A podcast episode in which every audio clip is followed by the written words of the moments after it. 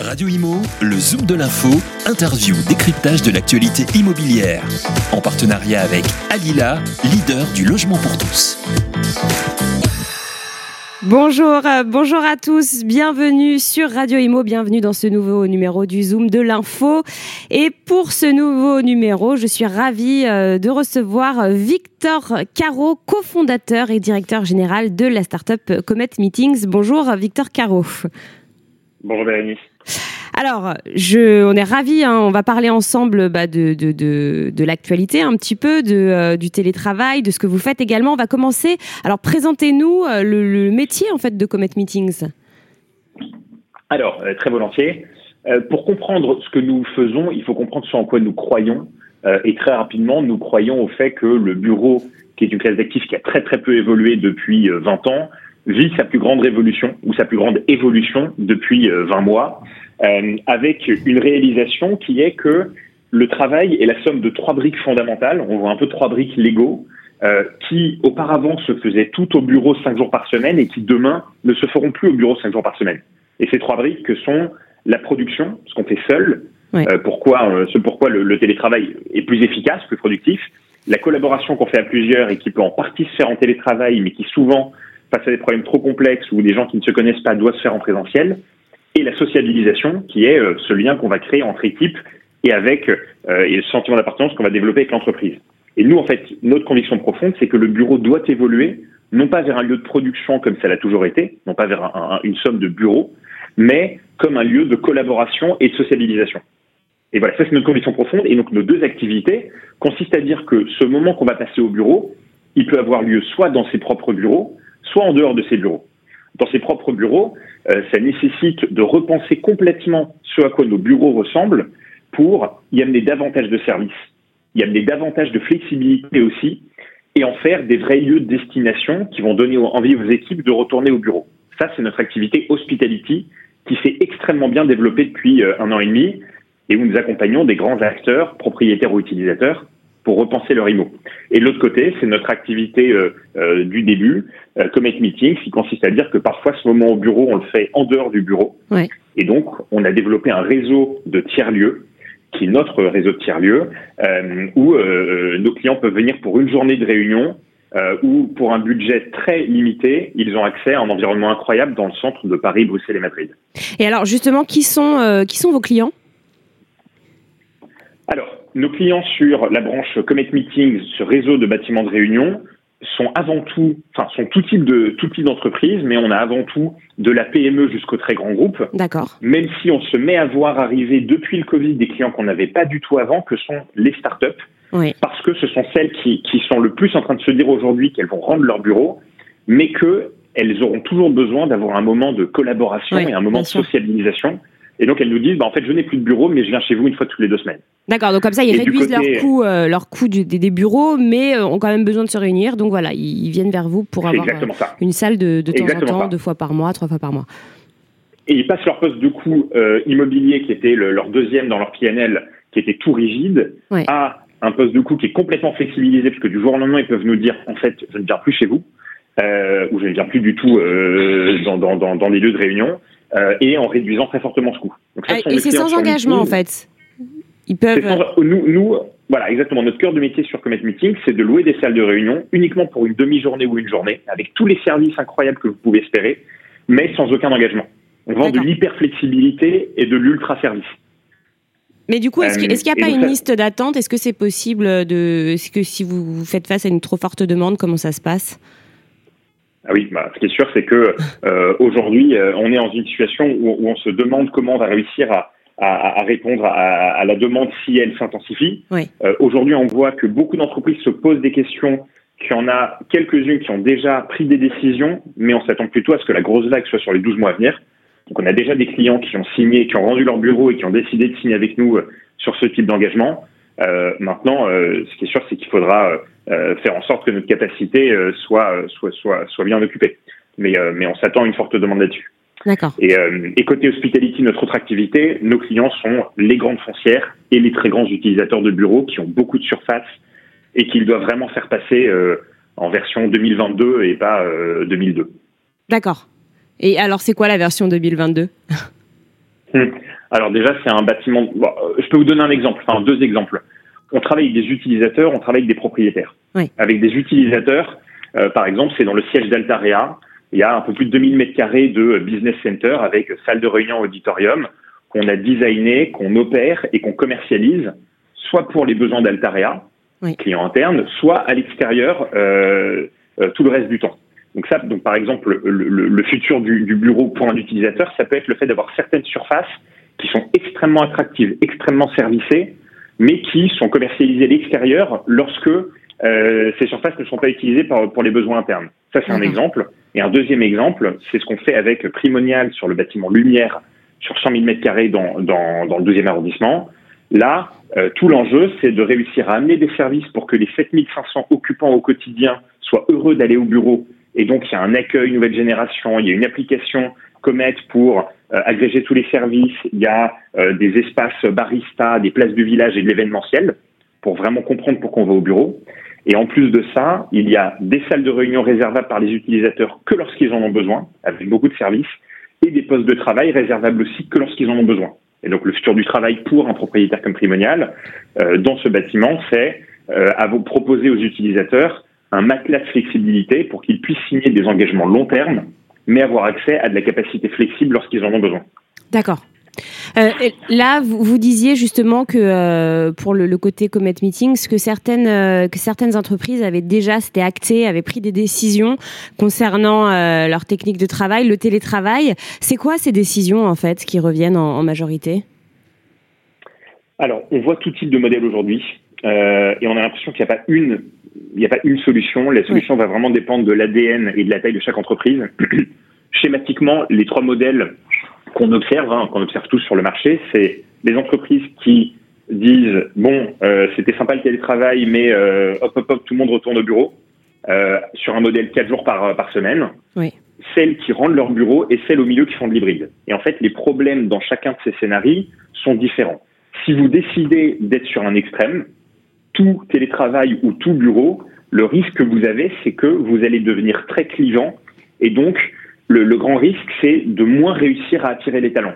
Notamment des grands groupes qui peinaient à attirer avant le Covid les talents. Si demain ils décident de faire revenir leurs équipes quatre jours par semaine au bureau, eh bien ils devront vraiment proposer des bureaux incroyables avec une expérience collaborateur incroyable pour que les équipes continuent d'avoir envie de d'y travailler. Idem, ceux qui seront en full remote, à part quelques cas où euh, vous êtes dans une entreprise très tech et où ça va être particulièrement valorisé, bah, le problème c'est que ça risque aussi d'être clivant et donc de réduire en partie les talents auxquels vous aurez accès. Donc le risque sur ces deux modèles extrêmes, tel qu'on le voit avec les clients avec lesquels on discute, c'est d'être moins attractif pour les talents. Et donc ce que ces deux types d'entreprises font, c'est que si elles gardent des bureaux, elles, nous, elles font appel à notre branche hospitality pour, pour les repenser en profondeur.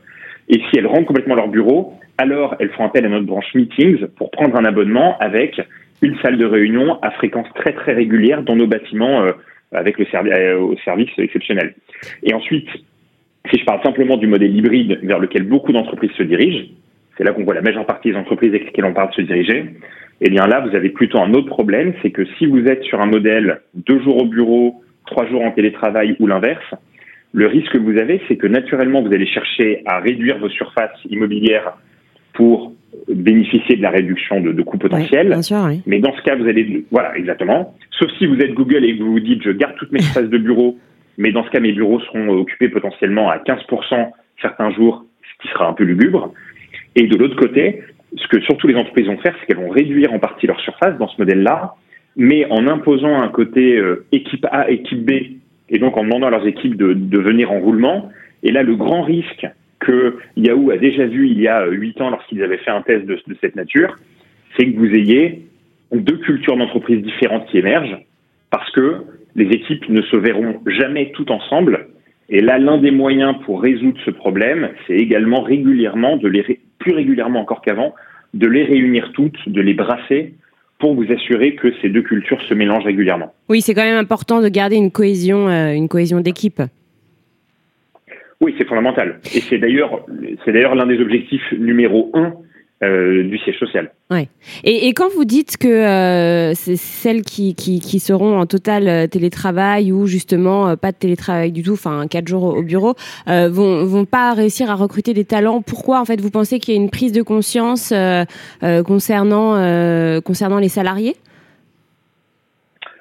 Oui, nous ce qu'on observe, c'est que euh, bon, déjà, euh, lorsqu'on donne de la flexibilité à quelqu'un et qu'on la lui reprend, c'est problématique. Et aujourd'hui, chacun commence à trouver son rythme avec un télétravail qui est beaucoup plus efficace et beaucoup plus professionnalisé que lors du premier confinement.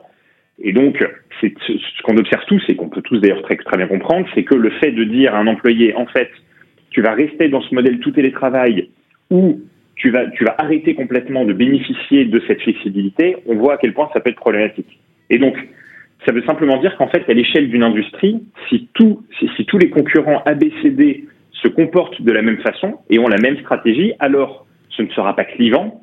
Euh, si en revanche, euh, vous êtes face à des compétiteurs qui, eux, décident d'apporter la flexibilité que les, euh, que les équipes souhaitent en proposant, en proposant, par exemple, deux jours de télétravail par semaine, alors il y a un risque de, de fuite des cerveaux euh, vers les entreprises qui proposeront le modèle le plus attractif. Donc pour vous, ça ne doit pas être verrouillé, vraiment, ça doit être... Euh, il faut, laisser le choix aux salariés un petit peu, enfin, un ajustement possible. Alors, euh, je pense que c'est une discussion qui doit avoir lieu entre l'entreprise, entre la direction d'une entreprise et ses équipes. Il n'empêche qu'ensuite, il faudra bien prendre une décision. Et donc, cette décision globale qui s'appliquera à toute l'entreprise avec peut-être certaines modulations, il faudra bien qu'elle soit prise. En revanche, ce que je dis, c'est que il, faut faire attention au coût caché de ces différents scénarios, parce qu'il y a un coût caché au fait de rendre complètement ces bureaux. Ça veut dire qu'il faudra mettre davantage en événementiel pour euh, regrouper tout le monde. Il y a un coût caché au fait de garder tous ces bureaux, parce que déjà, il y a un coût qu'on va garder, qui est le coût immobilier. Et en plus de ça, il risque d'y avoir un coût en termes de, de rétention et d'attraction des talents. Et enfin, il y a un coût caché dans le modèle hybride parce que si vous avez plusieurs cultures qui émergent, alors votre entreprise euh, euh, doit faire attention à ce léger risque d'implosion. Ouais. Et euh, alors là, on, en parle beaucoup de, ce télétravail hein, natif de la, de la crise, mais est-ce que, est-ce que vous pensez sincèrement que ça va s'inscrire dans la durée? Que, le télétravail, oui. Et oui, en fait, c'est là parce que bon, on parle peut-être d'une quatrième vague. On, est, c'est encore, on est encore dans une période incertaine. Euh, c'est pour ça qu'on maintient euh, le télétravail. voilà, toutes les personnes euh, en France ne sont pas vaccinées, mais mais est-ce que vous pensez que ça va vraiment perdurer dans les années qui, qui arrivent? Alors, si je reviens aux trois briques fondamentales du travail, la production, la collaboration et la sociabilisation, moi, je suis convaincu que le bureau est tout sauf mort parce qu'il faudra absolument faire cette collaboration et cette sociabilisation dans un même lieu physique avec ses équipes. Et de, la même manière, je suis convaincu que les tâches pures de production, lorsqu'on travaille sur un document, qu'on lit un email euh, et qu'on ne souhaite pas être dérangé, qu'on aura vocation, en fait, qu'on sera toujours plus productif en étant dans une bulle. Et donc cette bulle, en fait, soit elle se créera dans les entreprises ce qui signifiera que potentiellement euh, les bureaux seront moins dans des open space, mais qu'on aura davantage de, de, de pods, de petits espaces dans lesquels on pourra s'isoler seul, ou bien ça se fera en télétravail. Et je sais que moi, à titre personnel, et à l'échelle de notre entreprise Comet, là on est une centaine, un peu plus de 100 collaborateurs, ce qui est sûr, c'est que les tâches de production, en fait, on comprendra très très bien pourquoi les équipes souhaiteront les faire euh, à distance. Donc de ce point de vue-là, il y a eu une avancée dans le fait de coupler télétravail et tâches de production.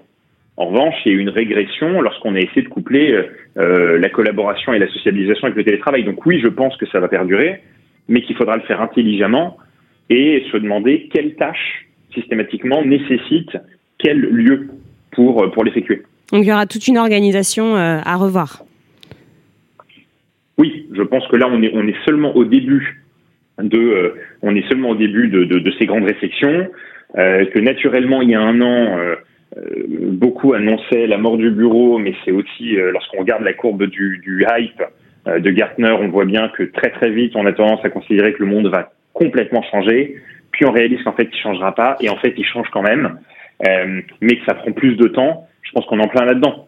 Après, on s'est aperçu d'une chose aussi, c'est qu'il y, y, a des gens qui ont, qui ont souffert d'être d'être chez eux. Hein. Bon, il y, en a qui, qui, qui ont beaucoup aimé euh, que ça a arrangé, mais euh, il y a eu aussi pas mal de burn-out. Euh, il y a aussi les, les frontières qui ont qui ont pas été respectées entre vie, enfin, vie privée et travail. Enfin, il y a quand même des, des côtés aussi négatifs du télétravail dont on s'est rendu compte ces derniers mois. Complètement. Mais c'est pour ça que, par exemple, vous parlez du burn-out et vous parlez de, de, de, l'isolement des collaborateurs. Ça, c'est lié au fait que la sociabilisation qui est fondamentale dans nos métiers, donc c'est juste le rapport qu'on va développer avec un, deux, trois collègues ou toute l'entreprise euh, est fondamental. Et celui-là, on n'a pas réussi à l'avoir à distance. Hmm. Donc là-dessus, il va falloir ramener cette sociabilisation et cette collaboration euh, dans des lieux physiques et donc c'est là qu'en fait nous notre conviction depuis notre lancement il y a cinq ans qui est que euh, meeting is the new office quelque part que, que, que, la réunion est le seul vrai moment qui nécessite d'être en physique, mais qu'il faut bien choisir ses réunions, bah, en fait est en train de prendre tout son tout son sens. Euh, et ce que ça veut aussi dire, c'est que il va falloir se demander qu'est-ce qu'on fait, et notamment quelle production on fait à distance, quelle collaboration et sociabilisation on fait dans des mêmes lieux, et quelles frontières on met entre vie pro et vie perso, quel droit à la déconnexion, et ainsi de suite. Et de la même manière, si je télétravaille chez moi, alors est-ce que mon employeur n'est pas censé payer une partie de, euh, mes frais associés et pas seulement exactement c'est des questions qui vont se poser. bien sûr. Et donc là-dessus, c'est pour ça que je dis qu'on est qu'on n'en est qu'au début. Euh, on est qu'au début au global en tant que société de, de, de cette réflexion. Mais ce qui est certain, c'est que ça va amener beaucoup beaucoup de questions passionnantes. Eh bien, merci beaucoup, euh, Victor Caro, de, nous avoir éclairé sur, euh, sur ce sujet. Je rappelle que vous êtes cofondateur et directeur général de Comet Meetings. On se retrouve très vite pour un prochain Zoom de l'info. Radio Imo, le Zoom de l'info, interview, décryptage de l'actualité immobilière. En partenariat avec Alila, leader du logement pour tous.